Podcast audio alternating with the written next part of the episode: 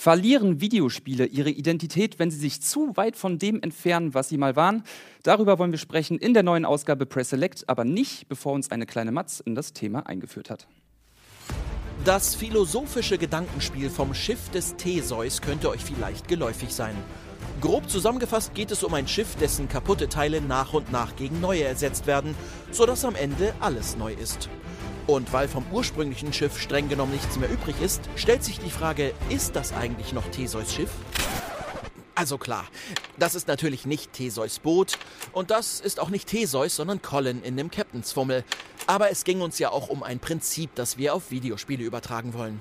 Nehmen wir zum Beispiel rein wie Resident Evil oder God of War.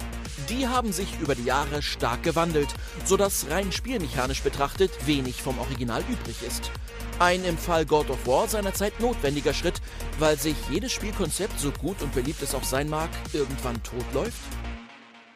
Yeah, I, I think that was exactly what happened. It was very necessary at that point in time to to revisit, um, you know, what the franchise could be. For me personally, like I like those kind of challenges when you have the opportunity to do something new, you know, or expand upon it. Like when you go into the kind of unknown, you know, you, you want to see if you can do it again. You know, there's a challenge in that, uh, and I, I think we all kind of live in that the beauty of the struggle. You know, it's not always fun. Some days it really gets you down. Um, but uh, you know, if you can persevere and, push through it, um, you get these kind of amazing results on the back end. Die Krux an der Sache mit dem Weiterentwickeln eines Konzepts liegt auf der Hand. Verfolgen langlebige Videospielreihen zu stur dasselbe Prinzip, laufen sie sich tot. Die Spielerschaft wirft den Verantwortlichen mangelnde Kreativität vor und es häufen sich Kommentare, die besagen, dass man das alles ja nicht mehr sehen könne. Wird an der Formel einer Reihe eine radikale Änderung vorgenommen, beschweren sich eingefleischte Fans, dass es sich ja eigentlich gar nicht mehr um das Spiel handelt, für das die Reihe mal stand. Wie hält man da also die Balance? I think when you are honest to the characters and the franchise and the gameplay that we are aiming for and not chase what's popular in the industry. You know, like that's where it'll land. Even if they didn't think they wanted that, if it's done well, they'll be like, oh, okay, that that surprised me. You know, you want some things that are that familiar, but then you also want some stuff that's going to surprise you.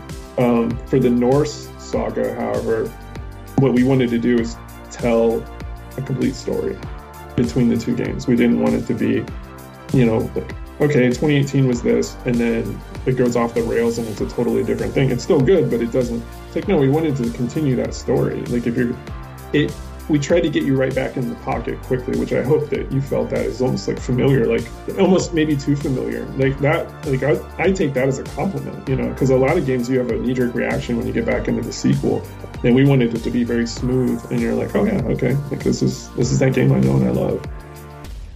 Dass die Herangehensweise einer sehr geradlinigen Fortsetzung im Fall God of War Ragnarök für den Großteil der Presse und Spielerschaft funktioniert hat, kann ruhigen Gewissens als allgemeiner Konsens bezeichnet werden. Aber muss ein Name nicht auch ein Versprechen sein? Schließlich ist mit dem Namen eine Erwartungshaltung verknüpft, die für Vorfreude oder auch Ablehnung sorgt. Yeah, I mean, there's a lot of baked into that name, God of War, um, but it doesn't mean that it has to be one thing. I think we've been developing it long enough to understand the rules so that you know how to break the rules in the best way possible. But yeah, there's certain elements like, you know, it's a simple question is like, can you make God of War without Kratos? You know, like I don't even know if we know the answer to that question. You know, like it's it's fun to explore. It's it's fun to talk about. I mean, we we could talk all day about that. You know, we could you could we could start pick any game and say, okay, let's see what what do you really need to make it, you know, Metal Gear or you know Zelda. And I think that that's what's great about games. They're going to continue to evolve. They're going to each of these studios is going to bring that, and they're going to answer those questions for us. You know, and I hope that we answer those questions in the future as well. ob ein Name ein Versprechen sein sollte, bei welchen Reihen Neustarts gut funktioniert haben und welche es vielleicht mal nötig hätten, darüber wollen wir in der heutigen Ausgabe Press Select sprechen. Und zwar mit Jenny Pankratz von Piranha Bytes, Alexander Bohn-Elias von Eurogamer und Game2 Allzweckwaffe Trant.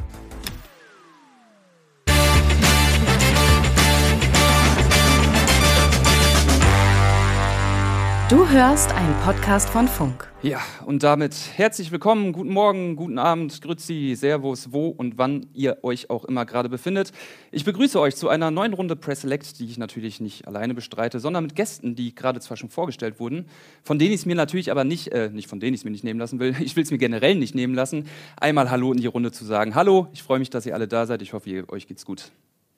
Servus. Hallo Chris. Hallo. Tag. Genau. Ähm, bevor wir jetzt ins Thema starten, vielleicht noch eine Sache vorweg. Ähm, dieses Thema, verlieren Reihen sich irgendwann selbst, wenn sie zu viel wechseln, das ist natürlich hochkomplex und es ist auch gar nicht so einfach, da generelle Aussagen zu treffen. Deswegen halte ich es für sehr sinnvoll, sich an vielen Beispielen entlang zu hangeln und mal gucken, wo hat es funktioniert, wo hat es nicht funktioniert, wo sind vielleicht Parallelen. Ähm, und jetzt gerade wurde ja auch schon God of War genannt und natürlich hätten wir diese Diskussion da auch schon im Jahr 2018 führen können. Ähm, aber jetzt, wo auch Ragnarök als sehr geradlinige Fortsetzung des Konzepts vom letzten rausgekommen ist, haben wir gedacht, wir nehmen uns das einfach nochmal als Aufhänger, weil wir da jetzt über diese Thematik nachgedacht haben. Und damit würde ich sagen, wollen wir jetzt mal anfangen. Ähm, und da würde mich zuallererst interessieren, ähm, Alex, als das erste ja, neue God of War, sage ich mal, äh, angekündigt wurde. Wie hast du das damals aufgenommen? Weil irgendwann so im Vor-Release-Prozess, dann kam immer mehr Gameplay, man hat gesehen, ja, okay, in die und die Richtung mhm. geht's jetzt. Wie warst du da drauf? Fandest du das direkt geil oder hast du dir eventuell gedacht, so, na, wo ist denn mein altes God of War, was ich so mochte?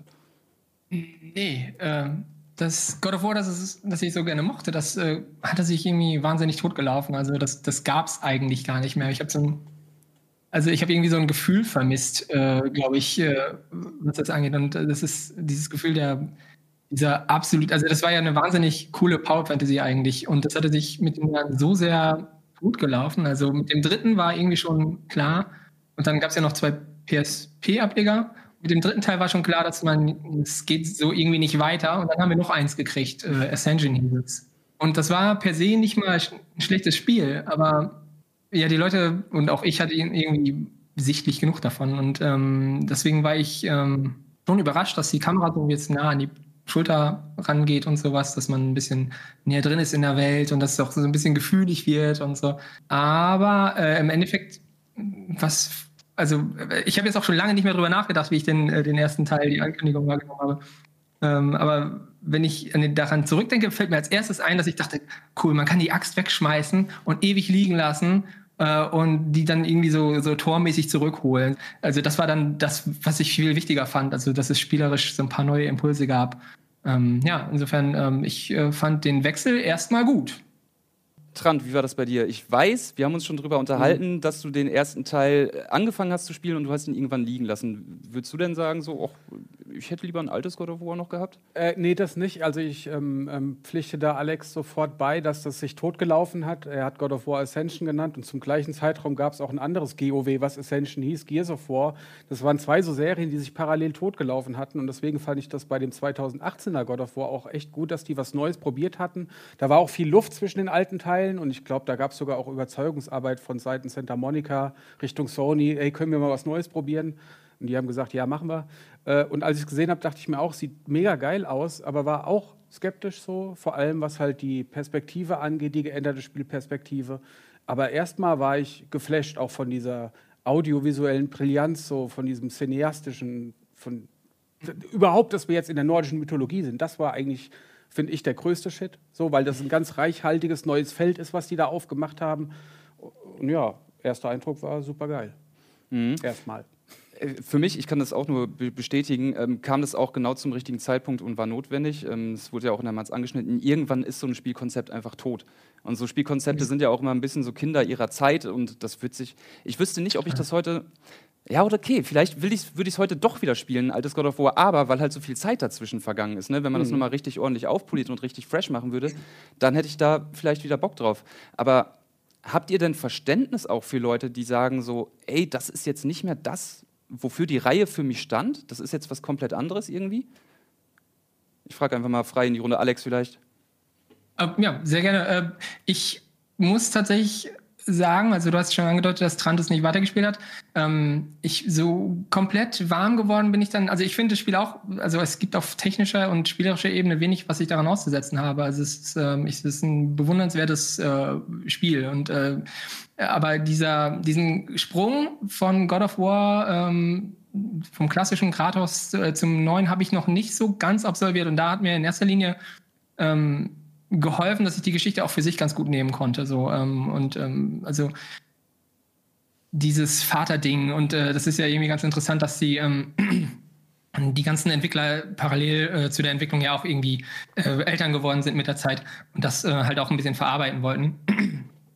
Und ähm, ja, das hat das für mich auch, hat, hat, mir auch so ein Sprungbrett gegeben in das, in das Spiel hinein. Ähm, aber ja, es ist schon, ein Disconnect war erstmal da. So, aber ich, ich finde trotz allem, dass sich das gelohnt hat, diesen, diesen Sprung zu wagen und da, da so grundlegend anzusetzen. Denn ähm, die Alternative nochmal Ascension 2 oder so, das äh, wäre einfach. Und, und die, die, andere Alternative, dieses Spiel gar nicht zu haben, wäre, ist, wäre auch einfach tragisch, würde ich sagen. Auf jeden Fall. Ähm, dann holen wir jetzt mal vielleicht äh, Jenny mit an Bord, denn ähm, du bist ja bei Piranha Bytes, du zockst auch super gerne. Ähm, du warst maßgeblich an so Reihen wie Risen und Elex warst da auch mit dran.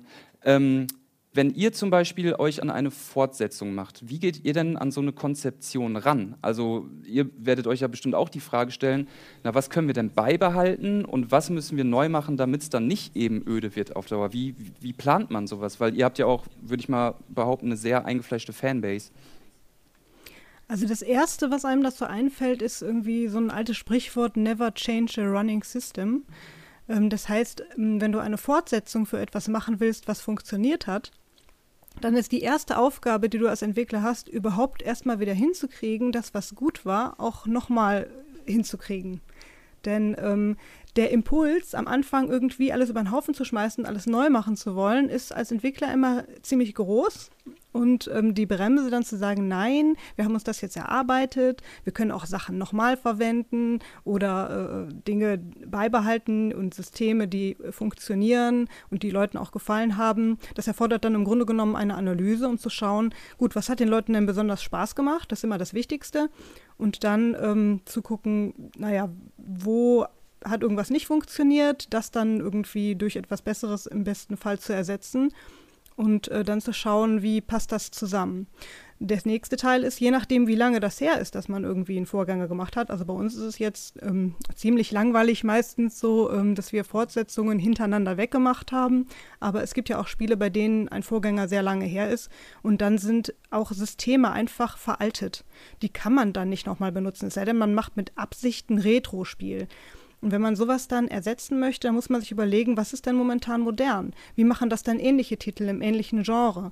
Und welche Mechanismen benutzen die, um so etwas zu benutzen? Wir hatten zum Beispiel eine Riesendiskussion zum Thema Map. Ja, darf man eine Minimap einblenden? Wir hatten eine Community, die hat gesagt, nein, um gar, auf gar keinen Fall. Der Spieler muss immer selber seinen Weg finden dürfen. Und ähm, das ist total valide. Aber es gab auch Leute, die haben sich überhaupt nicht mehr zurechtgefunden, weil die es gewohnt waren, dass moderne Spiele denen immer so eine Mohrrübe vorhalten, die denen sagt, hier musst du lang, hier musst du lang. Und beides ähm, auf die Kette zu kriegen, ähm, ist gar nicht so einfach. Da gibt es auch noch ganz viele andere Beispiele. Und dann macht man sowas wie einen Kompromiss, dass man sagt, okay, wir bieten es euch erstmal so an aber für die Leute, die das nicht kennen oder die neu dazu kommen, bieten wir das optional an und ihr kannst es dir dann dazuschalten oder muss es nicht benutzen.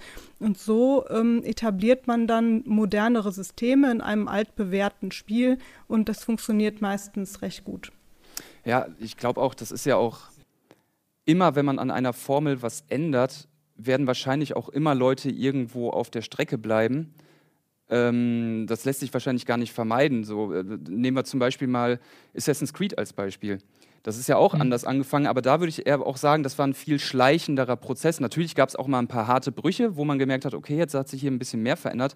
Und da frage ich mich dann wirklich, A, was wir gerade schon angesprochen haben, wie wichtig halt das Thema Timing ist, weil beim God of War, da sagt das jetzt niemand, dass da wirklich, dass das fast eins zu eins dasselbe Spiel ist. Ist jetzt natürlich übertrieben gesagt, natürlich gibt es viele, viele Detailänderungen, aber da sind nun mal auch vier Jahre vergangen und der Akku ist äh, voll äh, leer gewesen und jetzt wieder voll aufgeladen. Und dementsprechend hätte ich persönlich zum Beispiel auch gar keinen Bock, ähm, dass jetzt ein drittes God of War wieder ganz genauso wäre. Da würde ich, glaube ich, wirklich schon sagen, so, puh, jetzt, jetzt reicht es mir. Wie, wie, wie denkt ihr da, auch wenn man das jetzt auf andere Spielereien meinetwegen überträgt? Äh, Kommt drauf an, welcher Bereich auch, ne? Ja. Also, was mir als erstes dazu einfällt, ist äh, Monkey Island. Ja, so ein altbewährtes Spielprinzip, klassisches Point-and-Click-Adventure und die Leute rasten total aus, weil die den Stil ändern.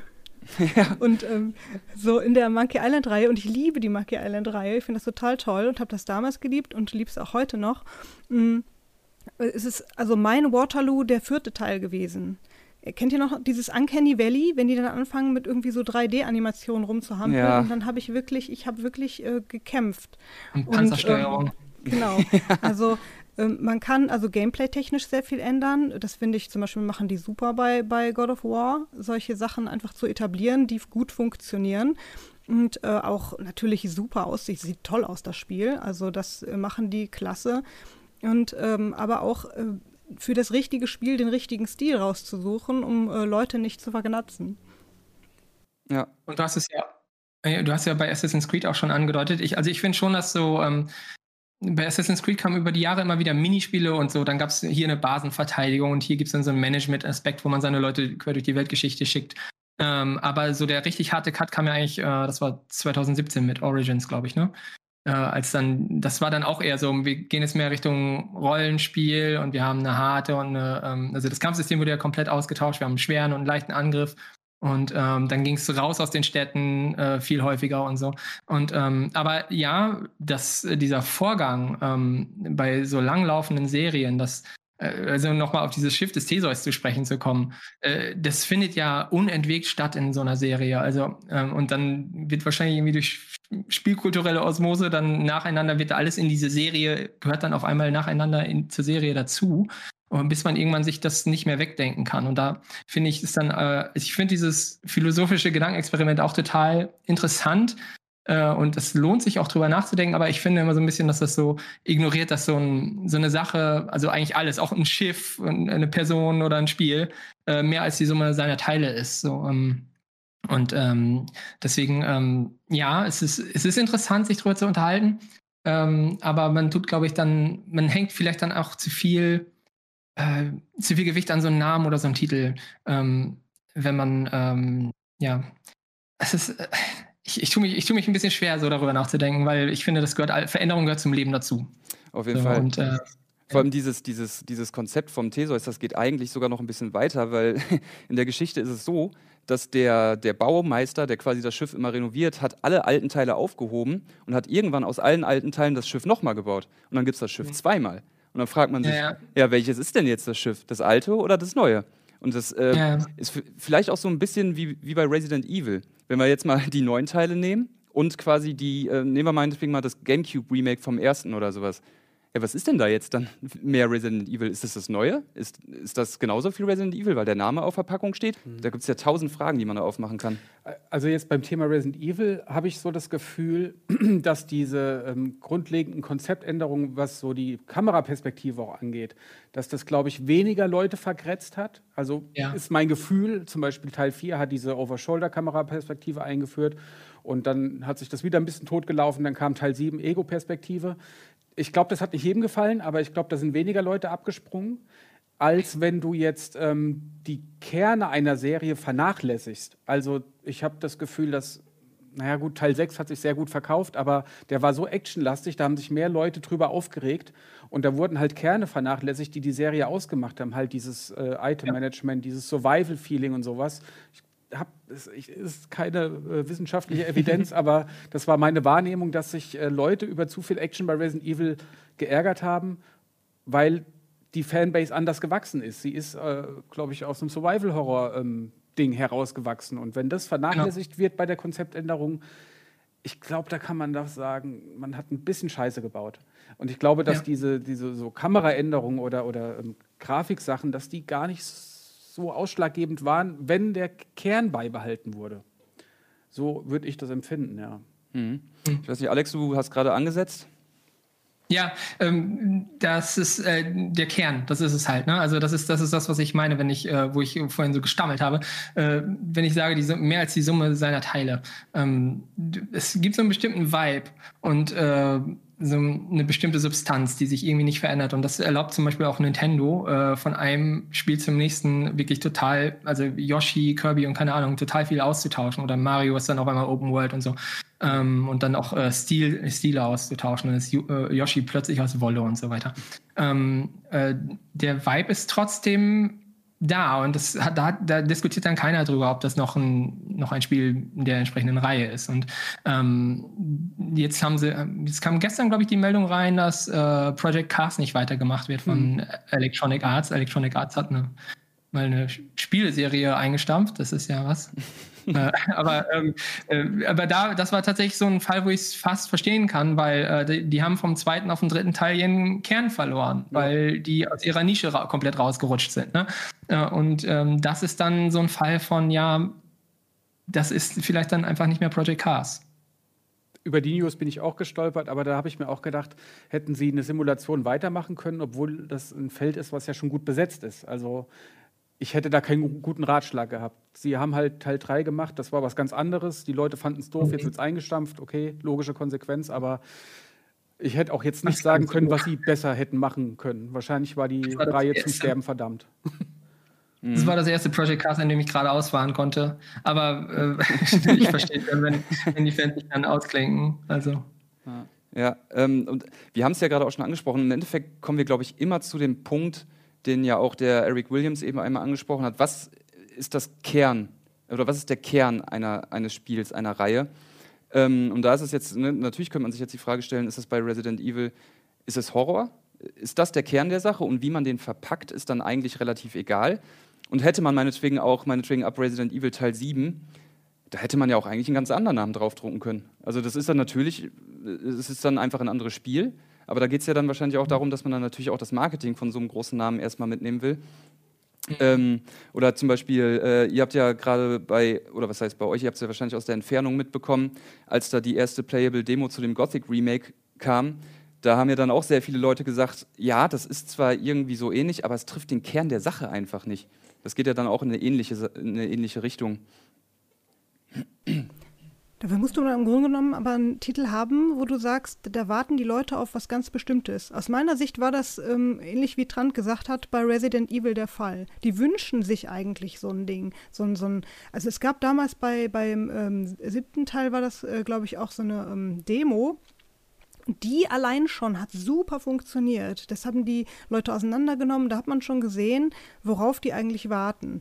Und es auch eine, im Rahmen der Möglichkeiten. Ne? Dabei sah es auch noch super sehr realistisch aus. Irgendwie, es gab so eine kleine VR-Demo äh, dazu. The Kitchen hieß das Ding, glaube ich. Und ähm, dann haben die mit diesem Element unwahrscheinlich gespielt. Was ähnliches ist aus meiner Sicht damals passiert mit Doom 3.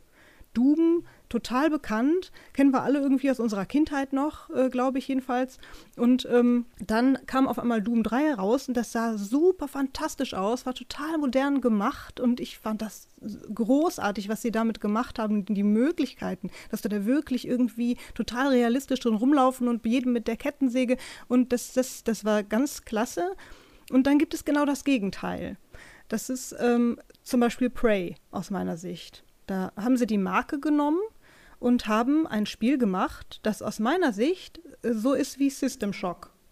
Mhm. Und das Witzige ist, wenn man Prey eingibt, findet man das nicht. Also wenn man eingibt auf Google, probiert das mal aus, Spiele, die so ähnlich sind wie Prey, dann findet man System Shock nicht. Und das finde ich total schlimm, weil man dann irgendwie, man findet dann irgendwelche Alien-Spiele oder Alien Isolation oder sonst irgendeinen Kram, aber das ist es nicht im Kern. Und das ist dann irgendwie so, so schade, weil es das Thema verfehlt. Und ähm, das heißt, die Kunst ist es doch erst einmal zu erkennen, was ist denn überhaupt mein Thema? Worauf warten denn die Leute wirklich? Was muss denn unbedingt rein, damit äh, du sagen kannst, okay, das ist das Mindeste, was es braucht, um zu sagen, da habe ich jetzt Bock drauf. Ne?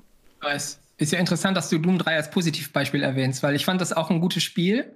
Ähm, aber da hätte ich auch gedacht, ähm, also das hat vielen Fans nicht gefallen, glaube ich, weil ähm, da war es auch irgendwie so, da haben sie denn, also während Resident Evil irgendwie äh, im sechsten Teil äh, eher mehr sein wollte wie Doom oder wie, wie Call of Duty, äh, wollte Doom irgendwie mehr wie Resident Evil sein. Das war ja ein richtiges hm. Horrorspiel. Ja. Also ich, ich meine, äh, das ist halt auch, und das ist auch wieder eine interessante Frage, weil um die 90er rum, als man, äh, oder als, als Doom rausgekommen ist, ich kann mich da noch dran erinnern, als, ich das erste Mal das gespielt habe, ich habe mir in, in die Hose gemacht vor Schiss.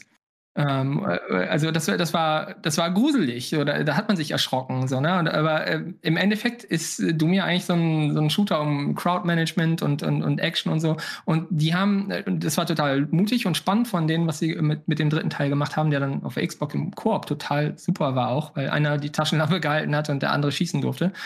Ähm, aber das fände ich jetzt auch so ein, so ein Fall eher, wo ich sagen würde, ähm, da haben sie den, den Kern äh, verfehlt, außer dass es halt immer noch ein Shooter war und die Monster rübergekommen sind. Aber sonst fand ich das äh, tonal und, und spielerisch komplett äh, am Thema vorbei. Also, ähm, wie gesagt, also ob das jetzt, also es ist auf jeden Fall ein gutes Spiel und äh, spannend, ähm, aber ähm, ich, ich finde das schon so ein, so ein Beispiel, wo man ähm, da eine Planke zu viel oder, äh, ich weiß ja nicht, was im Schiff vom Theseus dann irgendwie der Mast oder der Rumpf oder so wäre, aber ähm, ja, also Doom 3, ich, ich, ich, ich äh, pflichte dabei. Es hat ein bisschen Kritik bekommen, weil es nicht dasselbe war und ich überlege, ob ein anderer Name passender gewesen wäre. Aber ja. das willst du natürlich ja, nicht machen, weil du es dann wieder nicht so gut vermarkten kannst. Auf der anderen Seite hast du auch ganz vielen Fans vor den Kopf gestoßen. Also was wäre schlauer gewesen?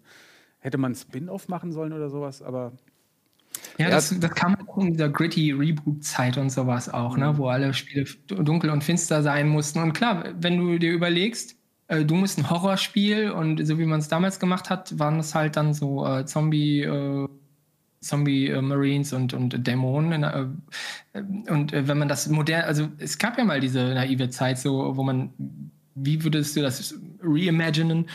Gott, was ist Wort? Aber dass man das dann als Horrorspiel aufzieht. Das, das ist eine mögliche Antwort. Nur ähm, ich, ich glaube, in dem Fall hat es, glaube ich, so für die Fans meistens nicht funktioniert. Ja, das ist ganz interessant, weil ähm, das hat, hängt natürlich auch viel damit zusammen, wann eine Person in eine Reihe eingestiegen ist. Weil zum Beispiel ja. bei Doom 3, das war mein erstes Doom-Spiel. Weil wann kam das raus? Ja. 2002, 2003 irgendwie so um den Dreh. Da war ich 12, 13 und das war dementsprechend das erste Spiel, hätte ich vielleicht nicht spielen sollen, aber habe ich natürlich trotzdem gemacht, der Reihe, dass ich gespielt habe. Und deswegen war das auch das Doom, was ich kannte. Und ich wäre gar nicht auf die Idee gekommen zu sagen, oh, das war ja mal irgendwann was ganz anderes. Das ist ja dann immer sehr, sehr individuell. Ich würde mal eventuell noch auf den Punkt kommen, welche Reihen haben denn eurer Meinung nach mal ein richtig schönes Reboot nötig? Weil mir als Beispiel fällt da als erstes direkt äh, Gears of War ein. Ähm, ich ich habe die jetzt alle gespielt und das, da hat sich auch so dann relativ wenig über die Jahre verändert. Natürlich gibt es da dann immer mal wieder dies und was Neues und das was Neues. Letztes Mal kommt man da dann mit dem Schlitten rumfahren. Aber für mich ist das dann auch irgendwann einfach durch das Thema. Und ähm, fallen euch da jetzt spontan rein ein, wo ihr sagen würdet, oh, das würde ich gerne mal irgendwie wie Spiel X sehen? Ui. Ultima Underworld. Ich hätte gerne mal wieder so einen schönen unterirdischen, Rollenspiel-esken, großen Level, in dem man sich austoben kann. Macht momentan irgendwie gefühlt keiner. Fände ich toll.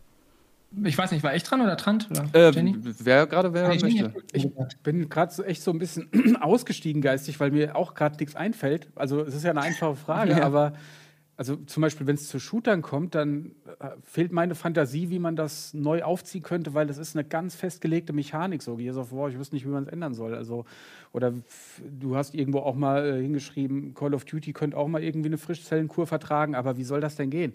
Also bei manchen Spielen, wo man das Gefühl hat, die laufen sich tot, habe ich manchmal das Gefühl, vielleicht könnten die auch als Live-Service-Game funktionieren, was ja ein verschiedenes Modell ist, weißt du, aber wo ich eher die ähm, nicht not, also, äh, also wo ich das für nicht notwendig erachte, dass die immer Nachfolger bekommen. Da hätte ich schon so ein paar Beispiele, wo ich sagen würde, warum gibt es denn da jedes Jahr oder alle zwei Jahre Nachfolger? Bringt doch gar nichts. Oder ja, äh, tatsächlich eine Serie, die ich mag, wie Monster Hunter, könnte ich mir das auch vorstellen, weißt du, wie ich meine? Und bei so abgeschlossenen Storyspielen, ähm, da fällt mir gerade nichts ein, wo ich sage, so, oh, das muss mal, oder da hätte ich kein, keine Idee, wie man das konzeptionell neu aufwickeln kann. Weil ganz viele ähm, Spiele, die wir jetzt gerade besprochen haben oder auch äh, in unsere Listen geschrieben haben, Metroid zum Beispiel, war ja mal so 2D-Scrolling-Kram, dann wurde es zu einem Ego-Shooter-Ding bei Metroid Prime. Da, da, da ist Bewegung drin, aber mir fällt gerade, nee, mir fällt nichts ein, wo ich sagen dann schieb könnte. Doch, dann mache ich noch einen. Bitte? Dann schieb doch, dann mache ich noch einen. Weil ja, mach mir, du noch mal mir fällt direkt was ein, weil äh, Tomb Raider.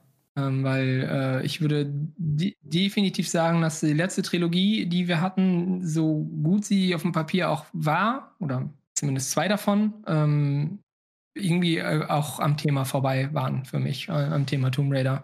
Äh, weil wenn man sich an, also wie, ich glaube, das erste Tomb Raider hatte ich damals mit meiner, mit der ersten PSX damals. Und ich habe noch nie sowas gespielt. Und klar, das kann mir keiner wiedergeben. So, äh, das ist, äh, das ist schon mein Problem. Aber ähm, wenn ich die, in diese neuen Reboots, dieses ganze Survival-Zeug und dieses Gritty und, und äh, dieses noch mehr Leute abmetzeln und so, da, äh, da reinzubringen, das ist komplett am, äh, an dem Sense of Wonder, an diesem, diesem beeindruckenden äh, Erkundungsgefühl und an diesem, wie zur Hölle komme ich aus dieser verdammten Höhle raus, ähm, komplett dran vorbei. Ähm, und äh, da würde ich mir wirklich wünschen, dass sie mal äh, in, tief in sich gehen und sich mal überlegen, woran man sich erinnert, wenn man das, wenn man ans erste Tomb Raider denkt. Also nämlich daran, dass man keine Ahnung hat, wo man hin soll, äh, wie man da rauskommt und dass die Beschwerlichkeit nicht daran liegt, ähm, im Viereck zu springen, was man und dabei mit, aus, mit beiden Händen zu feuern, was man damals gemacht hat. Aber das ist nicht das, woran man sich erinnert. Das Thema man erinnert, hm? äh, sorry, nee, ich wollte dich nicht unterbrechen. Man erinnert, man erinnert, sich daran, dass man äh, eine Dreiviertelstunde, und ich weiß, das ist nicht mal zeitgemäß, aber dass man eine Dreiviertelstunde versuch, äh, gedacht hat, da oben ist ein Vorsprung, da kann man sich festhalten.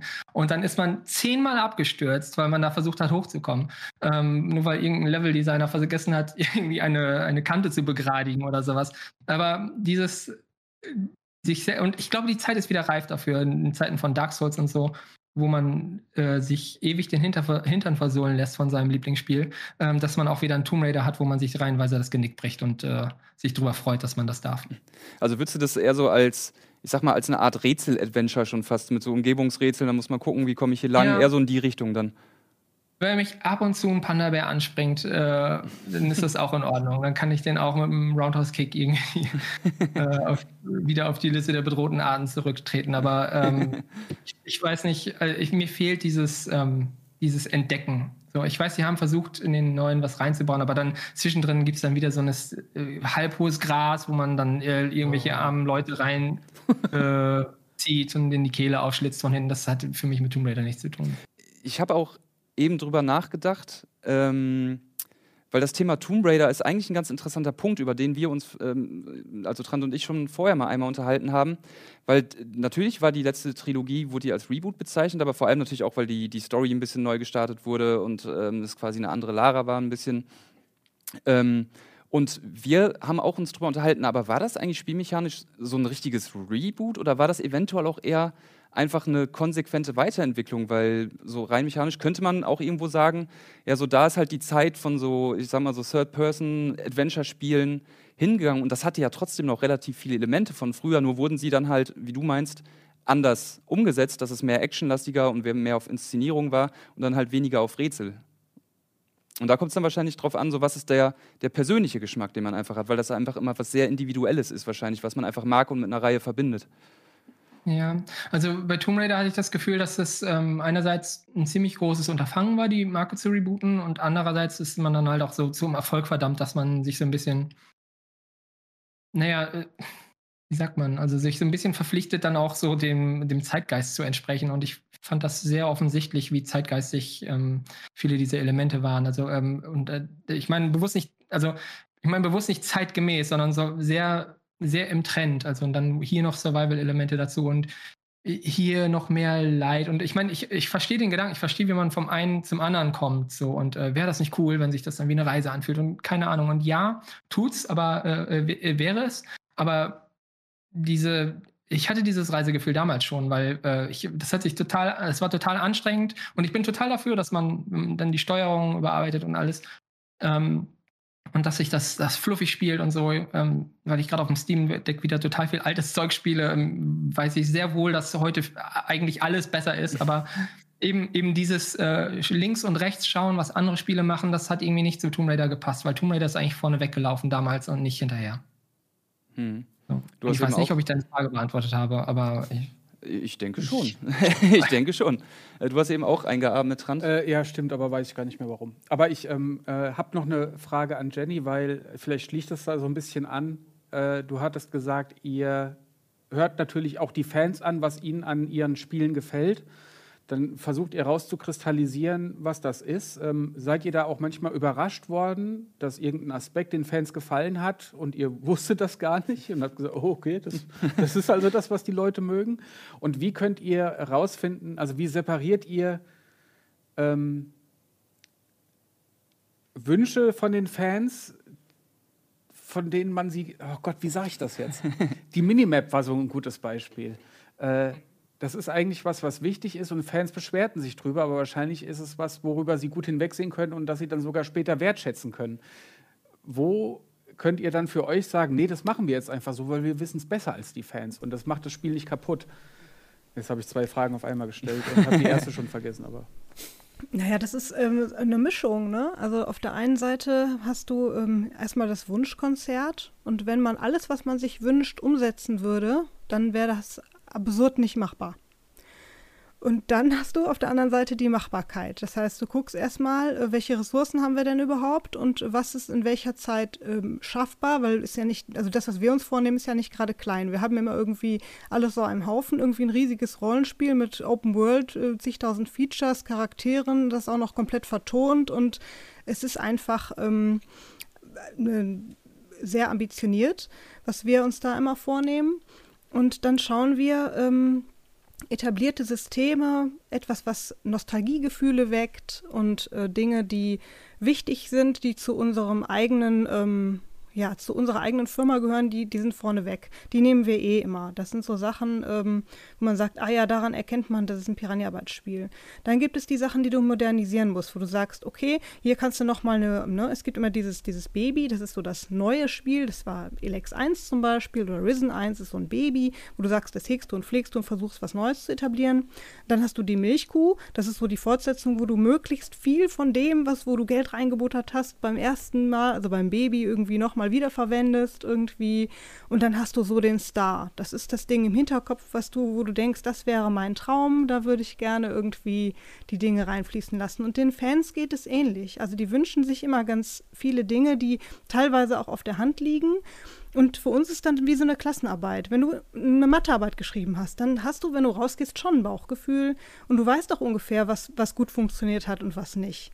Und mit diesem Bauchgefühl kannst du arbeiten. Das kannst du auch nochmal abgleichen. Aber so sehr daneben liegt man in der Regel nicht, wenn man sich anschließend das Feedback anguckt. Das ist, also ich könnte mich jetzt nicht erinnern, dass ich total überrascht war mal von, von Feedback. Es gibt natürlich so Trends und, und solche Sachen, ne? dass wir zum Beispiel dieses Jahr zeitgleich mit Elden Ring rausgekommen sind, war einfach nicht gut.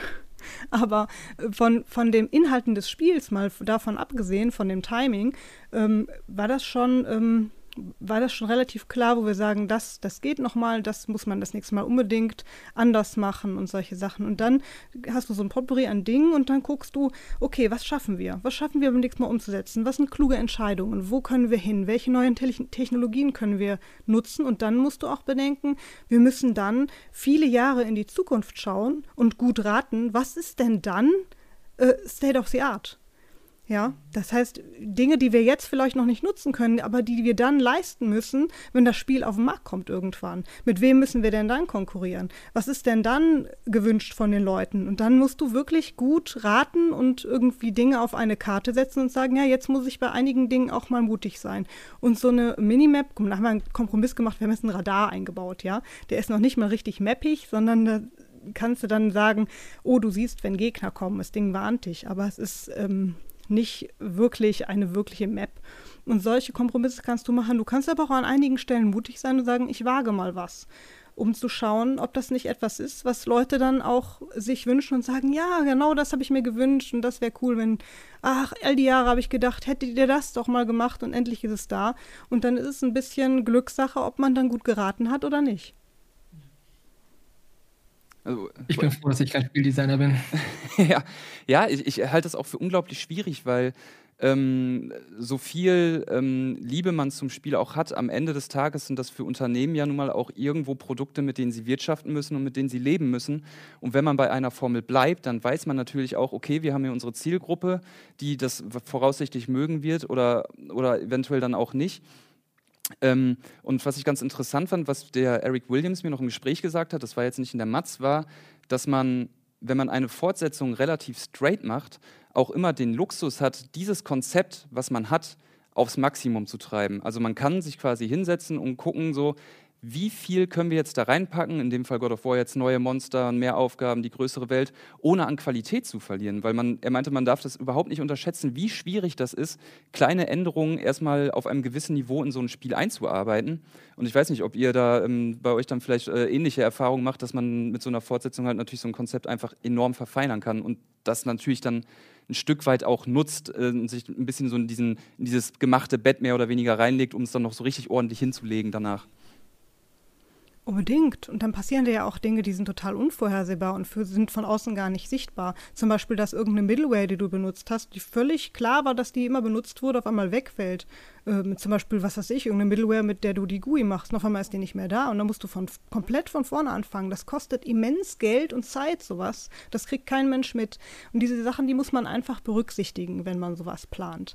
Ähm, am Personal, an wo wollen wir hin, wie soll das aussehen, was haben wir zur Verfügung und einfach sich auch rechtzeitig schlau machen, ähm, was, was kann man da machen und was ist, ähm, was ist das Ziel, was ist das Mindeste, was wir da erreichen müssen, um auf den Markt zu kommen. Und die Leute wundern sich ja auch immer, das ist auch ein schönes Thema gewesen, das hattet ihr vor kurzem. Ähm, äh, das führt dann manchmal auch dazu, dass Dinge verschoben werden oder im schlimmsten Fall Sachen vielleicht gar nicht erscheinen. Es gibt super viele Spiele, die werden auf die Schienen gesetzt, die erscheinen niemals. Und äh, das ist natürlich dann sehr, sehr bitter. Das heißt, Planung ist auf jeden Fall an der Stelle das A und O. Hm. Achso, ich dachte gerade, du, du, wolltest was sagen. Du hast, äh nee, also ich, ich nehme jetzt so für mich erstmal mit, dass das wirklich, ähm, also du musst manchmal einfach wahrscheinlich ein Risiko eingehen. Wenn du denkst, so, okay, wir müssen jetzt was Neues machen, dann gibt es wahrscheinlich keinen super sicheren Mittelweg, äh, wir machen das so und so und dann wird es geil, sondern du musst Risiken eingehen, habe ich so das Gefühl. Du musst mutig sein und Glück haben, dass die Änderung, die du machst, äh, also wenn du jetzt deine Serie umkrempeln willst, dass die ankommt. So. Ja. Und äh, auch hoffen, dass du wirklich die, die, den Kern der, der Serie nicht verwässerst. Ähm, aber ich äh, stelle mir das super ja. schwer vor. Es ist unfassbar schwer, weil am Ende kann man es natürlich fast immer auf das Argument runterbrechen, wenn es gut gemacht ist, dann, dann wird es auch funktionieren. Ne? Das ja. ist jetzt ja bei, bei God of War nun mal auch das Ding gewesen. Das war super, super, super, super gut gemacht. Wenn es nicht funktioniert hätte, hätten sich wahrscheinlich auch noch viel mehr eingefleischte Fans beschwert, als sie das mhm. jetzt vielleicht getan haben, dass es nicht mehr genau das Ding ist. Ähm, mhm. Und dann hätten wir eventuell so einen Fall ähm, Project Cars gehabt, was du jetzt gerade gesagt hast. Die haben sich da jetzt, äh, war es Project Cars, was jetzt so ein bisschen arcadiger geworden ist mit mhm. dem letzten Teil? Genau. Ähm, wo sie sich da halt sehr stark verändert haben aber im Gegensatz zu God of War, das durch diese Änderungen mit viel mehr Story-Fokus halt auch einfach eine andere Zielgruppe erreichen ja. konnte, die sie vorher nicht erreicht haben. Ne? Leute, die Story-Spiele mögen.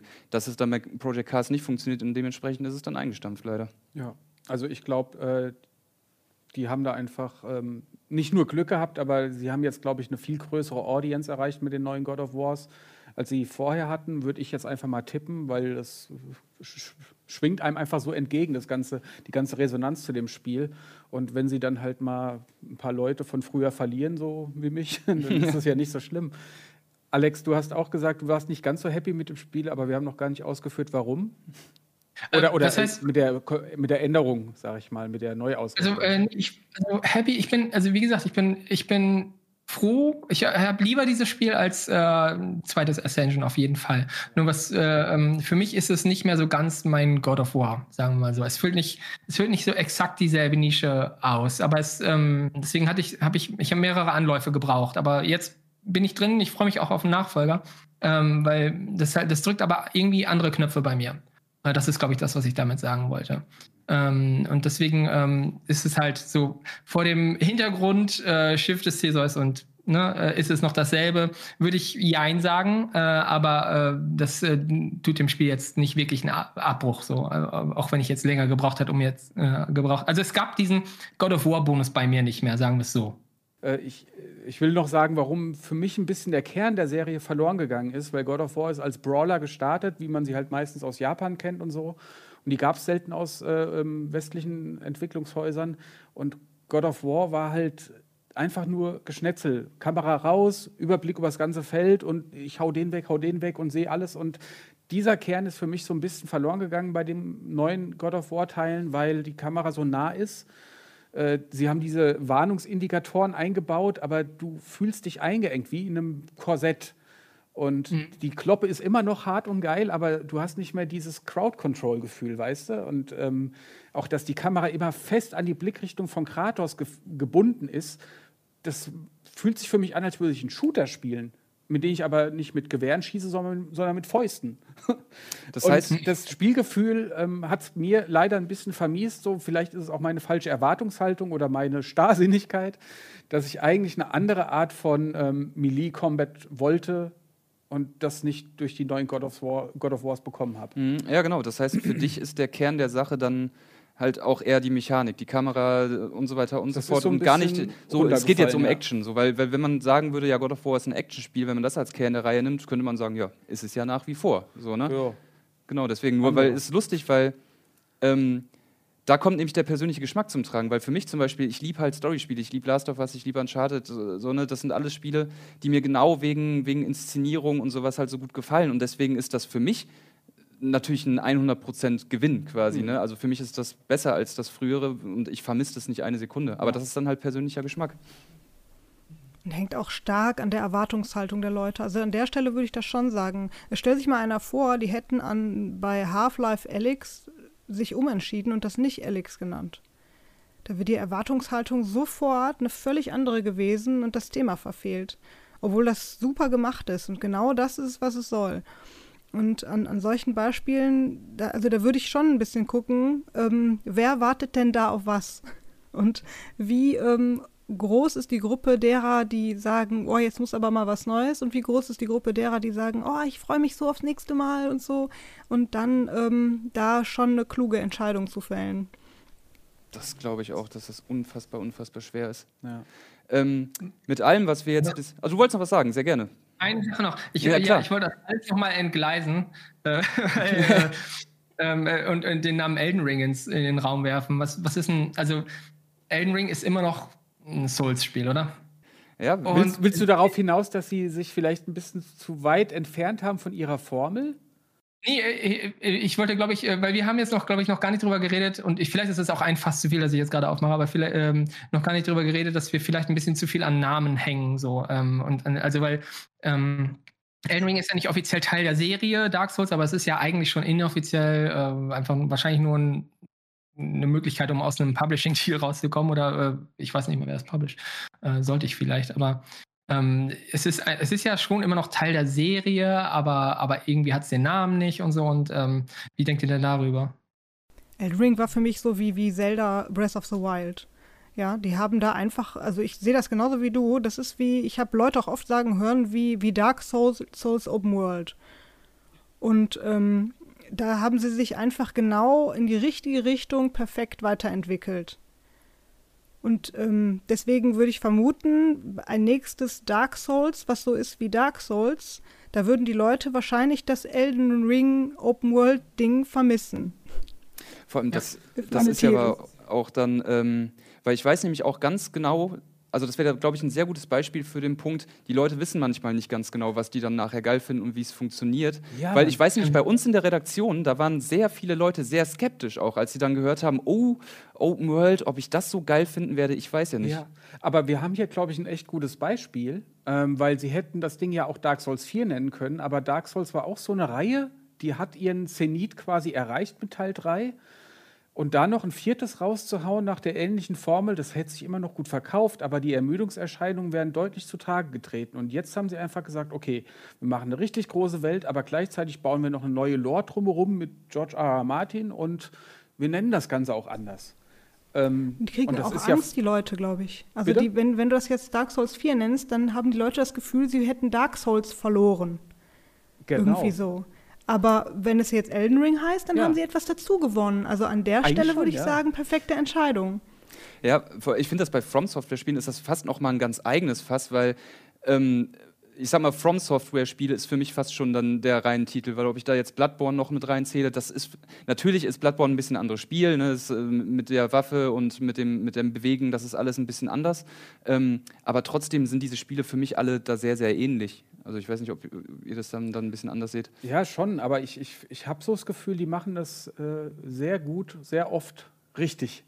weißt du? Also mhm. Bloodborne war auch ein Spiel, da habe ich im Freundeskreis und auch bei mir selbst gedacht, so, okay, dieses Viktorianische sagt mir jetzt nicht so viel zu. Ich mag doch Ritter eigentlich. Äh, warum soll ich jetzt ein Lederhütchen tragen? Und das würde ich bei so einem Spiel stören, weil ich hätte das gesagt, vor allem bei From Software Spielen passiert manchmal, ja. ist die Mechanik der Kern. Das ist ja das, warum es alle so auch, lieben. klar, so. aber die war ja auch anders. Du hast nicht mehr blocken können, das Ausweichen war schneller. Also es sind kleine Änderungen, aber ähm, sie haben das doch geschafft, dass Fans äh, das irgendwie gut und sogar noch besser fanden als vorher und so. Und das, äh, sie haben eigentlich, glaube ich, nie jemanden verkrault. Und ich fand jetzt dieses Elden Ring-Beispiel so schön, weil das, äh, man, man kann das auch wirklich als eine Konzeptänderung ansehen, aber sie haben es halt nicht Dark Souls 4 genannt, womit sie, wie Jenny sagt, wahrscheinlich auch Leute verkrault hätten. So, ich habe mein Dark Souls verloren, das ist doch nicht mehr Dark Souls.